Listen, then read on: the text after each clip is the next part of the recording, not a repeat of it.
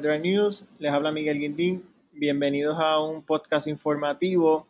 Esto es algo que me estaban pidiendo y mucha gente pues, tiene mucha duda y mucha desinformación. Así que pues eh, voy, vamos a hablar hoy de lo que es el TPMS, eh, esto es lo que es el monitoreo de la presión de la goma. Para esto pues traje un invitado especial, es un profesional del campo, es el profesor Víctor Cruz de MECTEC College.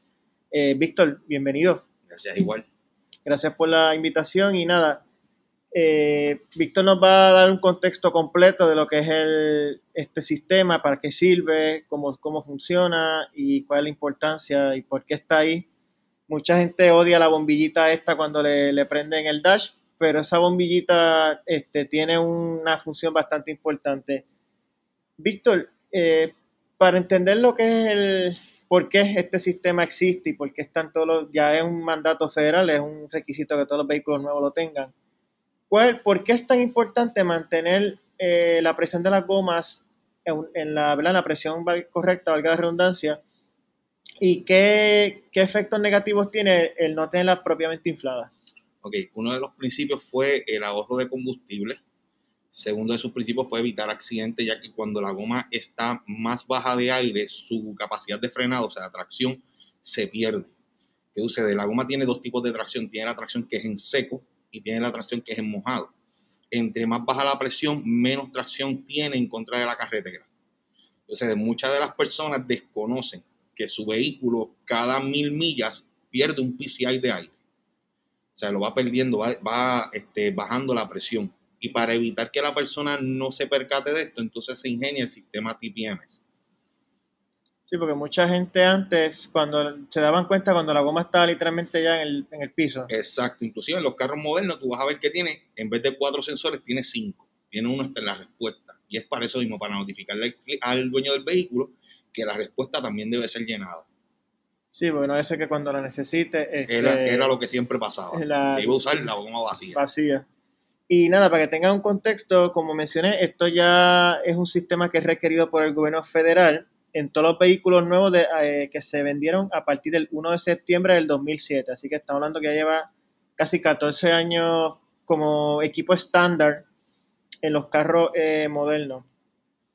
Otra cosita es que eh, se estiman que 250 mil accidentes al año en los Estados Unidos son por gomas que no están propiamente infladas y que se desperdician alrededor de 3.5 millones de galones diarios por vehículos que tienen la goma eh, debajo de la presión eh, indicada. Y como último dato curioso, el primer auto norteamericano en entrar en un sistema de TPMS fue el Chevrolet Corvette del 97.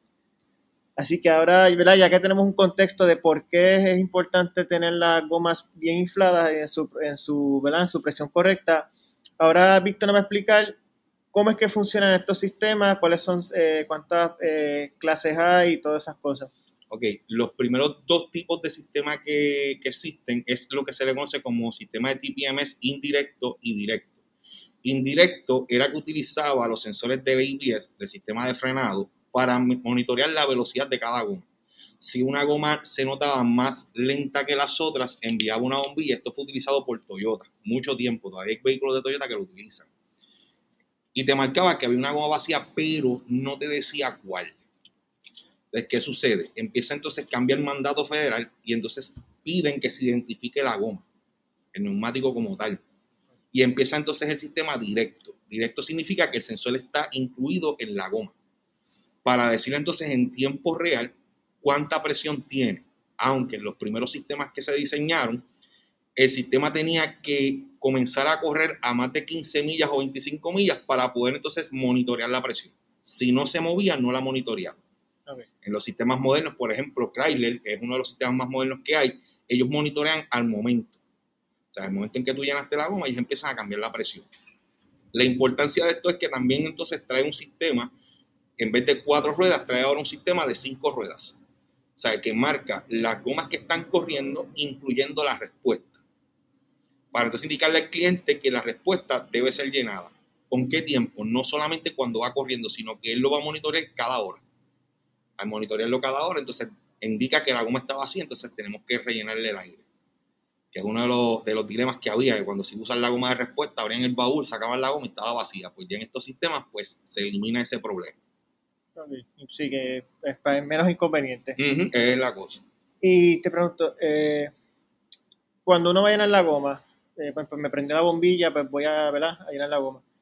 ¿Cuál es la manera? Eh, sé que la presión varía si la goma está caliente o está fría. ¿Cuál es la correcta? ¿Cuál es la presión que me debo llevar a la hora de nivelar la presión de la okay. La goma cuando está caliente puede subir de 1 a 2 PCI. Siempre se recomienda que la goma se llene cuando el vehículo esté lo más frío posible. Okay. Cuestión de que la presión sea exacta. Se supone que se utilice un manómetro digital ya que el sistema lee lo que es lectura digital, o sea que no lee directamente con, el manómetro viejo, que era el que tenía 30, 35 y subía, sino que se lea con el sistema digital. Adicional a eso, en el equipo de Nissan, los Nissan nuevos, ellos cuando te estás llenando la goma, al momento de llegar al top de la goma, el mismo vehículo suena la bocina para indicarte que ya está lleno. Ah, sí, eh, yo tengo una Jeep en mi casa y también tiene el mismo, es bien conveniente, tengo dos carros, esta 2020 mucho más moderno, me dice la presión en cada goma individual y cuando la lleno me avisa cuando llegue a la presión. Tengo un vehículo Volkswagen un poquito más atrasado, que ese simplemente me, prende la bombilla y yo tengo que ir goma por goma, chequeando, y entonces tengo que llenarla como dice ahí a ojo, y después con calma como que ir nivelando hasta que llegue la... O sea, es mucho, hay mucho más... Se nota la diferencia en que es un vehículo más atrasado y más pues, moderno la protección del sistema de que no, no se puede llenar con ciertos líquidos, por darte un ejemplo, los famosos flip-flop no se pueden utilizar con estos sensores, los daña, los quema por dentro, el sensor tiene un costo, la programación del sensor tiene otro costo. Se supone que pues cuando nosotros tengamos una goma vacía, pues inmediatamente si está totalmente vacía, intercambiarla por la respuesta, recordando que es de uso temporal, la misma goma lo dice. Sí que en Puerto Rico ya sabemos que el temporal es hasta que tengamos los chavos para comprar la otra, pero se supone que sea temporal. Y pues su mantenimiento, cuando se roten las gomas, se cambia la goma, notificarle al sistema, se reprograma para notificarle al sistema dónde está la goma. Eso era otro de los problemas que tenía mucha gente que hacían la rotación y te decía la goma del lado izquierdo al frente está vacía. Y tú empezabas a llenarla y te salía la goma de atrás a 40 libras y la de frente seguía todavía vacía y era que te habían rotado las gomas, pero no, le indicaron al sistema que rotaron las gomas. Eso era otro de los dilemas, que ya ahora, pues ya en los centros de servicio, pues ya hay un sistema para reprogramar esto. Y sí, entonces pues es importante entonces, pues, si ¿verdad? que no tiene un vehículo moderno, llevarlo a un lugar eh, ¿verdad? que tengan el conocimiento y el, el, ¿verdad? el equipo para, para, Exacto, y leer la información del carro, el manual del fabricante te indica muchas de las cosas y variaciones que hay, tanto por clima, por numeración de goma, si cambiaste la goma y pusiste una numeración más alta, qué es lo que va a cambiar de sensor entonces. Todo eso es importante que nosotros, pues, como dueños del vehículo, pues nos mantengamos informados. Aunque, pues, para eso entonces están los técnicos para poder indicarnos qué es lo que está ocurriendo en el fallo. ¿Y hay alguna forma eh, como que pueda darle un cuidado a este sistema? Eh, ¿Hay algo que uno puede hacer para que estos sensores duren más? O, o... Ok, hay sistemas, eh, por darte un ejemplo de los que nosotros conocemos, el TPMS4 y el TPMS5, que son de, eh, herramientas que nosotros podemos verificar sin tener que desinstalar el sensor, eh, numeración del sensor, la batería, el tipo de señal que envían. Ese es otro dilema que había porque muchas veces pues compraban los sensores por eBay o diferentes sitios de compra por internet y el sensor no venía para el área de Estados Unidos, sino que era europeo y para programarlo a través de la computadora, pues no, la computadora no lo aceptaba. Con estos sistemas, pues nosotros podemos monitorear la batería de la, del sistema, utilizan una batería cada uno y nos indica si la batería está buena, si está baja de batería, si hay que cambiarlo, cambiar el sensor ya. Eh, te indica la numeración para programación, te indica si el sistema está leyendo a qué temperatura tiene dentro de la goma, que te la puede decir. O sea, que son mayormente por servicios que uno le da, mayormente cuando uno va a cambiar la goma.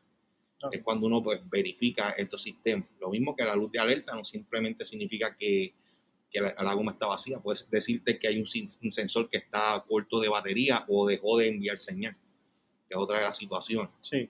Lo mismo es cambiar los aros. Cuando mucha gente cambia los aros, debe también cambiar el sensor por el aro.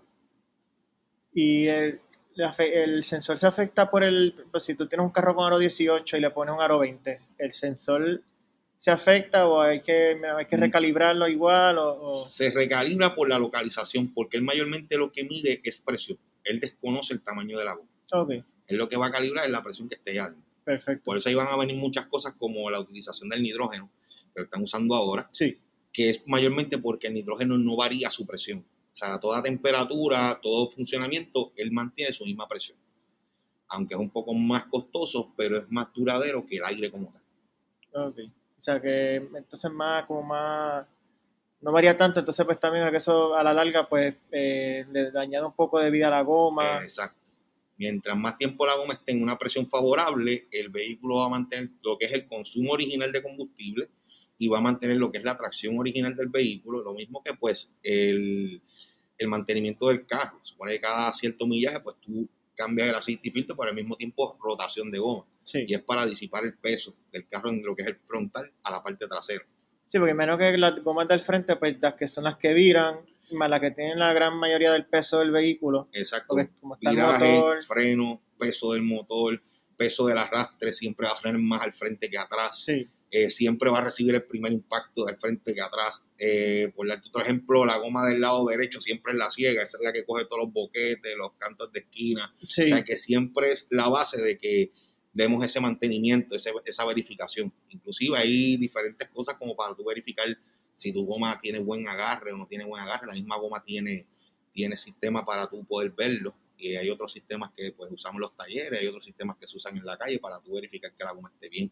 Sí, que también la goma también tiene unas, eh, en la misma goma tú ves unos números que mucha gente no sabe leer bien, que está lo de la, eh, el tread wear, Ujú. eh, la, la temperatura, El eh, la tracción, además de ver las, las dimensiones, el ancho, el Ujú. diámetro. Pero esos son números bien importantes que mucha gente desconoce y pues cada vehículo tiene una goma, o sea, un vehículo económico pues tiene una, no necesita una goma de mucho agarre porque son vehículos económicos, y un vehículo que es como deportivo pues necesita una goma más agresiva. Exacto. con- eh, pues mucha gente no sabe que al menor tread wear más pega la goma, pero menos dura Exacto, su duración es, men- es menor. mucha gente, pues, cuando ves un carro deportivo, tiene una, un tread wear quizá de 0, de 100. Pues, por darte otro ejemplo, en Puerto Rico se supone que tú elimines un año de ese si la goma es de 300, pues tú eliminas un año. Entonces la goma lo que va a durar son 200. Y la gente pregunta por qué. Y bueno, la capacidad de conducción en Puerto. Rico, boquetes, hoyos, eh, mala conducción del chofer, pues eso se le elimina ese tiempo. Sí, que también muchas carreteras, que no sé si te has fijado, que eh, la brea es vieja y está bien, bien porosa. Y tú lo sientes hasta en el, en el guía, y menos que eso se come la goma. eh, Exacto. No es lo mismo que estas carreteras acabaditas de pavimentar, que eso es... eh, Exacto, hay, ca- hay carreteras que tú mismo lo escuchas cuando haces el cambio de una de un área de la, del suelo de la carretera al otro, tú oyes que la goma raspa sí, y la oyes chimeando. Inclusive eso es una de las cosas, la otra alineación del vehículo. Eh, muchas personas no alinean el carro a menos que le monten una pieza. Se supone que un carro por millaje, el, el fabricante te indica por millaje. El último que vi eran cada 7.500 millas la alineación. Y es por eso mismo, es para la durabilidad de la gasolina. O sea, inclusive los vehículos nuevos que vienen de paquete, de la, tienden un tiempo a que cuando ellos acoplan la carretera, tienes que volverlo a alinear. Pero es porque ya los, los, los componentes se estiraron, se acoplaron. Sí. Entonces la alineación se pierde. sí, mucha gente va a en el carro cuando ya el carro rápido que suelta el guía le tira para el lado. Exacto. Me tira para el lado, siento un tacataco, ya Ajá. se mueve para todos lados y, y es, o sea, básicamente hay una pieza averiada. Ahí siempre lo que yo le pongo como ejemplo a mis muchachos es que cuando tú vas subiendo por un estacionamiento de algún multipiso, al tú girar la goma, tú oyes como la goma se arrastra. Sí, Y cada vez que vuelves a meter la otra, la otra, el otro viraje va 25 o 30 millas, que no es para que se oiga así. Y se oye la goma arrastrando y es que una de las gomas está arrastrando la otra. Y eso significa que hay que alinear el vehículo, o sea, ya te lo están indicando. Sí, sí, que y ignorarlo te sale más caro a la larga porque quiere decir que la goma se va a gastar por los bordes, eh, o sea, no va a gastarse parejo y vas a tener que cambiarla muchísimo antes de lo que... Inclusive eh, ahora mismo estamos viendo que el, el contorno de la goma ha cambiado, ahora la gente busca la goma más con tracción Sí, en carretera que la que venía antes normal, que tú la puedes cambiar de lado a lado, ahora no, ahora la gente, los vehículos ya vienen con goma de tracción como tal para estos, para estos, estos componentes. Eh, lo otro que te iba a decir de los sensores es que muchas veces cambian eh, la válvula, puede verse diferente. pero el sistema tiene un sensor. Por decirlo así, hay una, una válvula que es en forma como si fuera una bala. Esta válvula es en goma, pero internamente tiene un sensor. Y te pregunto, porque ya sabemos los efectos de andar con la presión por debajo, pero sabemos que también si está sobreinflada también tiene Ujú. efectos negativos. Entonces, ¿cuáles son los efectos entonces de andar con la goma por encima de la presión ideal? Ok, por encima de la, de la presión ideal, la goma se vuelve como si fuera una V hacia arriba. O sea que su desgaste va a ser por el centro. Lo que hace que pierda tracción porque la goma no está acoplada directamente al piso. Lo que hace es que simplemente hay una parte fuera de ella. Adicional a eso, la aplicación en rebote. La goma tiene una de las capacidades que ella recoge todo el impacto del golpe del carro. Cuando coge un hoyo, la goma deforma para evitar que el, el carro coja el golpe como tal. Ujú. Al tenerla sobreinflada, el golpe es tan severo que la goma tiende a ser como una bola de baloncesto, rebota ok, y esto afecta al restante del tren porque no está, no está absorbiendo el golpe, sino que lo está este, aumentando. exacto, Sí, lo está amplificando. en Lagos. Y menos que eso, pues a la larga, pues eh, también el choque absorber y todas esas piezas, pues cogen. Eh, todo, lo, todo lo que es referente al, al tren delantero empieza, empieza a perder agarre. Inclusive hay vehículos que vas a notar que tienen diferentes presiones. O sea, hay una presión al frente, una presión atrás. Las presiones se pueden evaluar tanto en el manual del fabricante como en el lado de la puerta del chofer, en el poste lateral. Van a ver que hay unas numeraciones donde te indica a qué presión va cada goma. Ok. Sí, que pues, eso es lo. lo pues, eh, por eso es que se habla de la presión ideal, porque hay, Exacto. hay un punto específico y varía de carro a carro. Un carro puede ser 34 psi, Exacto. El otro puede ser 40 o por Por ahí. darte un ejemplo, habían carros que venían con la presión 42 frontal, 50 atrás. Decía, gente, por eso es mucho. Y es que la goma lo exigía de esa manera. Hay otros vehículos, pues 32. Hay otros que son 22, 30, de diferentes tamaños. La puerta te va a indicar ambas presiones, si es tanto atrás como el frente y cuál es la diferencia. Si es total, te lo va a indicar. Goma de frente 32, goma de atrás 32. O sea que te va a indicar si la presión es igual. Y también si cambia. Por ejemplo, Mercedes-Benz, que utiliza una goma más fina al frente que atrás, pues ellos varían las presiones también. Y esas son gomas, obviamente, pues son gomas que no, esas no se pueden rotar porque la goma de atrás no puedes ponerla al frente. Exacto. Esos son gomas que tienen que ir ahí y van a morir ahí. O sea que esa, pues, el carro la compraste con, ¿verdad? Con las gomas que vino y lo dejas así hasta que se gasten. Exacto. Inclusive hay otras gomas, por darte otro ejemplo de goma, la Ron Flat, que son gomas que son para correr semivacías. Eh, es una goma que es mucho más pesada que la goma normal y lo que también constituye que va a consumir más combustible. Entiende estos carros, pues lo utilizan mucho más los carros europeos que no traen goma de respuesta a los carros seculares. Veo. Y habla, entonces, estábamos hablando ahorita de, la, de los distintos números en las gomas. ¿Cuál es la diferencia entre una goma que dice temperatura A y una que dice temperatura B? Ok, mayormente es la capacidad, la capacidad de aguantar lo que es el, el temperatura en rozamiento de la carretera. Ellas pueden variar, lo mismo que, por darte un ejemplo, la temperatura doble A es la más que se utiliza en Puerto Rico porque las altas temperaturas pues ayudan a eso, a que ella pueda facilitar eso. Lo mismo que el cambio de tracción, que había tracción A, tracción doble A, o sea, que vienen diferentes tipos de tracción. Al igual que las presiones, tamaño, este, las lonas, cuántas lonas tiene una goma, o sea, que eso puede variar. Mucha gente, pues, eh, una de las cosas que mencionaste ahorita del triwell, pues casi siempre yo recomiendo que el triwell no sea muy alto, porque aunque sea un triwell muy alto, hace que la goma esté más dura y tiende a que la oímos en la carretera. Sí. Mucha gente se queda de que ah, esa goma zumba y es que la goma es tan dura que tiende a repeler la carretera. Eso es menos que son las gomas estas, lo que llaman los low rolling resistant, que son las que traen los carros híbridos. Ajá. En los Eh, vehículos híbridos, pues no se siente tanto y necesitan esa goma por obligación Sí. para poder cargar su sistema. Sí, es una goma que tiene poca, como poca fricción, o sea que aguanta, el- no aguanta, aguanta menos el carro y pues ayuda a la, a la, a la eficiencia de, de combustible, que pues es el punto del, del carro, este, De haberlo creado. ajá, en primer lugar. Y pues eso es lo que yo pienso que eh, la goma es una de las piezas, es una pieza crítica del carro y es una de las más subestimadas, porque es la lo que conecta el, el carro con la carretera. O sea, es la, es la parte que hace contacto. Y pues mucha gente tiende como que ve la bombilla esta en el dash y la tiende a ignorar eh, o no le da la importancia que, y después se quejan de que a las 15.000 millas del carro ya tienen que cambiar la goma porque se gastaron. Y, y, Y es, no es eso, o sea, es la seguridad, o sea, la, mucha gente ni siquiera piensa cuando el carro frena, piensan en los frenos, en el, Ujú. en el pad, en el disco, no piensa que también la goma tiene una, eh, o sea, una parte importante del frenado está en la goma. Exacto. Por ejemplo, por darte un ejemplo, la goma en carretera en carretera mojada, eh, ella no puede pasar nada de agua por su parte eh, downtown, ¿sabes? Por la parte de abajo no puede pasar agua. Ella se convierte en una bomba Sí. y empieza a disipar el agua hacia los lados. ¿Por qué esta razón? Porque al momento en que entre el agua, ella pierde tracción. O sea, al perder tracción vas a perder control. Y ella lo que trata, lo que tiende es a evitar que esa agua se meta debajo del agua. Pues es que vamos a notar que muchas veces cuando van corriendo y está lloviendo y coges un charco, de momento el guía como que se mueve. Sí, Y es porque la, la- el carro pierde tracción momentáneamente. Pero sin embargo, en la carretera normal, cuando el, el agua es baja, tú no pierdes tracción. ujú.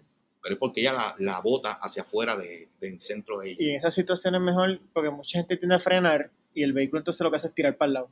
Ajá. Lo mejor es quitarle el, el- el freno y ¿verdad? maniobrar con el guía. De ahí entonces vienen los demás sistemas, como el sistema de IBS que controla eso, ayuda al control de freno. Hay que muchas personas pues no saben cómo funciona. El sistema IBS se supone que cuando tú apliques el freno no lo quites. Si que lo aplicaste, el sistema va a detectar que tú estás frenando de emergencia y él se va a encargar de disminuir la velocidad sin trancar la goma, porque al trancarla pierde tracción.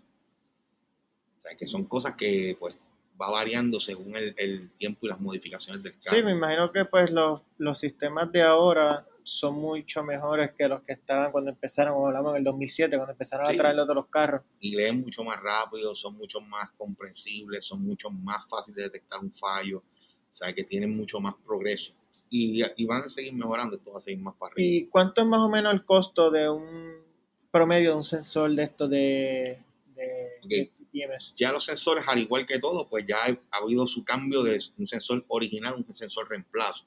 Esto ya ha variado. El sensor original puede costar unos 150 dólares, 75 dólares, dependiendo de la compañía. Un sensor reemplazo puede costar 60, 65 dólares, 70 dólares, dependiendo también de la compañía. Esto puede variar tanto por la marca, porque mucha gente pues no tiene una reprogramación para un sensor, por darte un ejemplo, OEM, que es un sensor genérico, pues no tienen para reprogramar ese sistema, tienes que llevarlo a otra persona, ya que las programaciones pues pueden variar también de precio dependiendo del el concesionario Claro. o la persona que la vaya a programar, puede variar la programación también. O sea que todo depende mayormente en qué, en qué localidad lo conseguimos. Y lo recomendable, imagino que es poner uno de buena calidad para que dure y sea este preciso a la hora de... ¿no? La durabilidad, el tiempo, acuérdate que el original a lo mejor te duró 10 años.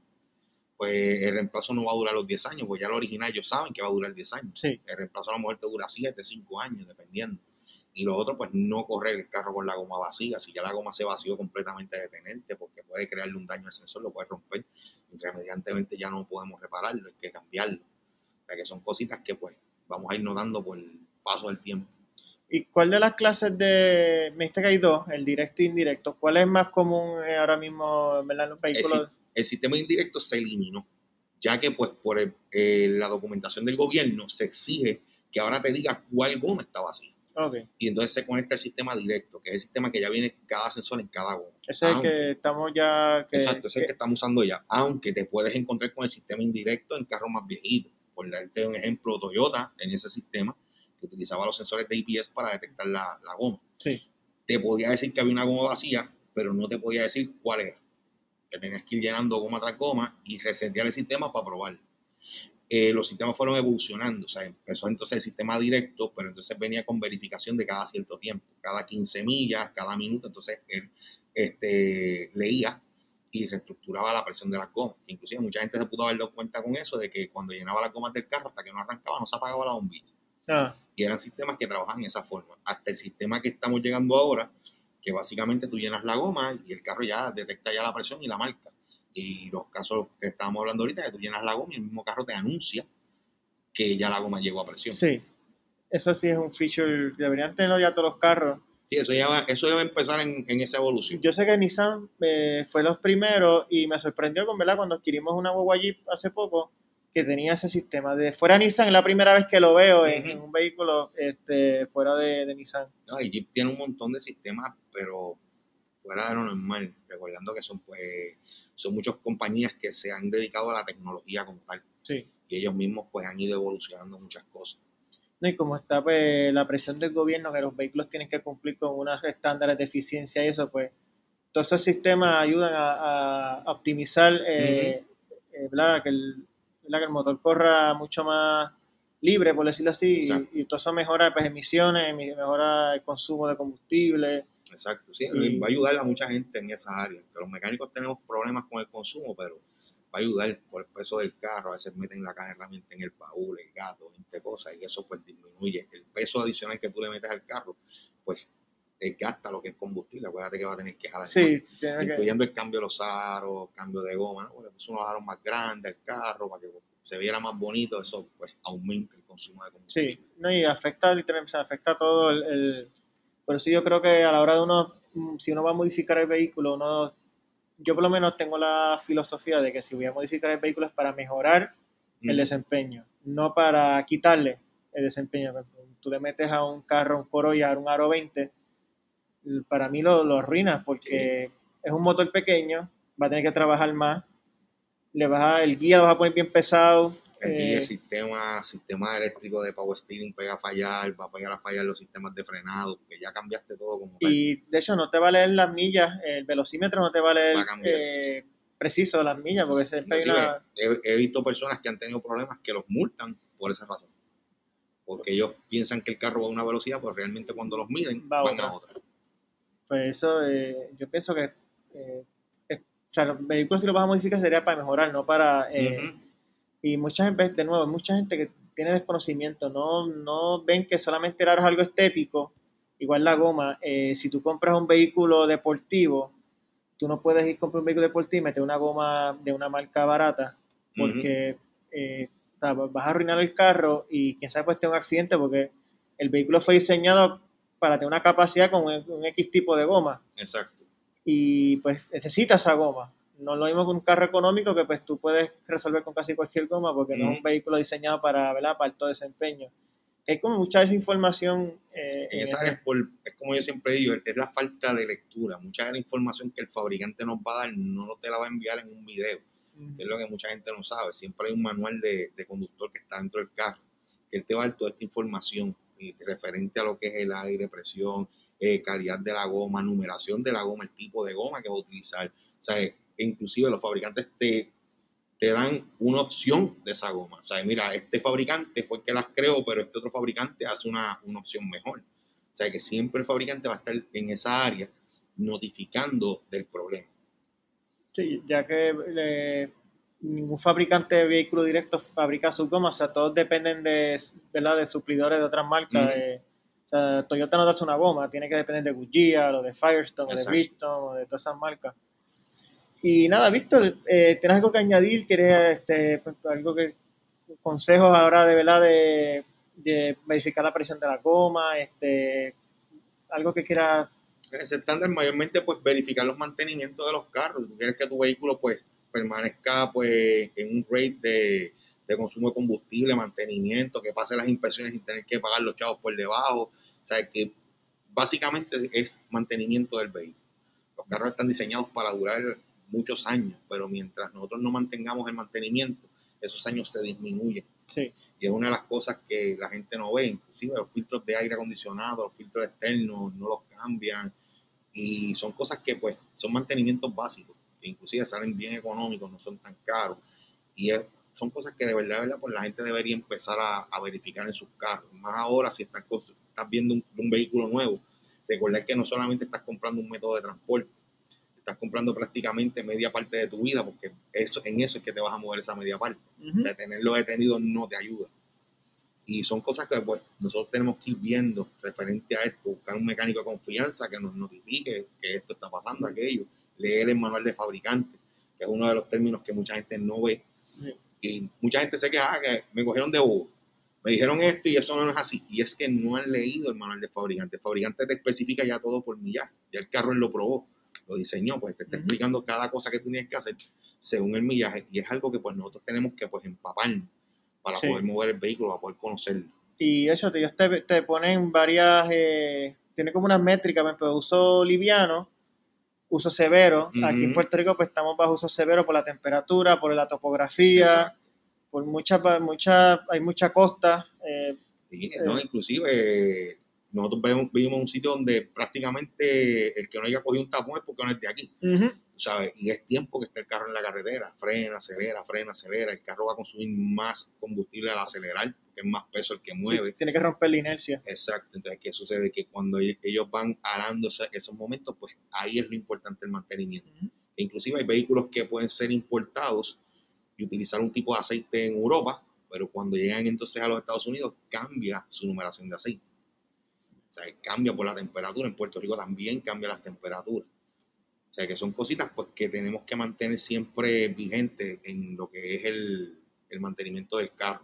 Inclusive, pues, por consejo, cada mes verificar la presión del aire de la goma, aunque la bombilla no haya marcado, verificarla, puedes tener un sensor que esté leyendo a lo mejor en el momento de emergencia, prende, y entonces la emergencia se complica porque vas con el pensamiento de que la goma se está vaciando.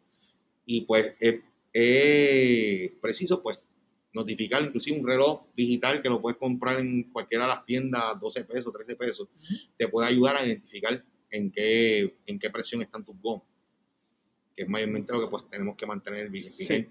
Y verificar la respuesta siempre y cuando no la estemos usando mucho tiempo, cada mes por lo menos verificarla. Sí, que no es cuando más, necesitemos. Este, Exacto, esté vacía. y qué puede pasar. Y nada, este, pues, ya lo saben, mantenimiento, este, no ignoren la bombilla del TPMS, está ahí por una buena razón.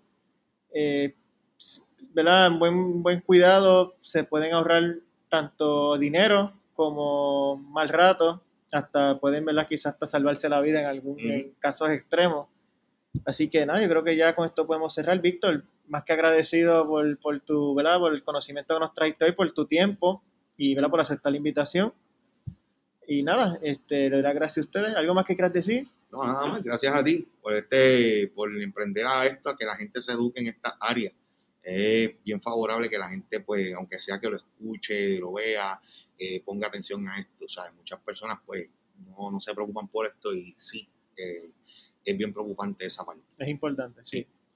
Así que nada, les doy las gracias a ustedes por escuchar el podcast y nada, este, voy a estar trabajando unos, unos similares sobre otros temas auto start stop, mantenimiento básico y todas esas cosas, Para seguir dando ¿verdad? conocimiento y, ayudando a, Me escriben muchas mujeres que tienen interés en aprender estas cositas para cuando vayan al mecánico, pues poderse defender mejor, no, no quieran pasarle gato por liebre.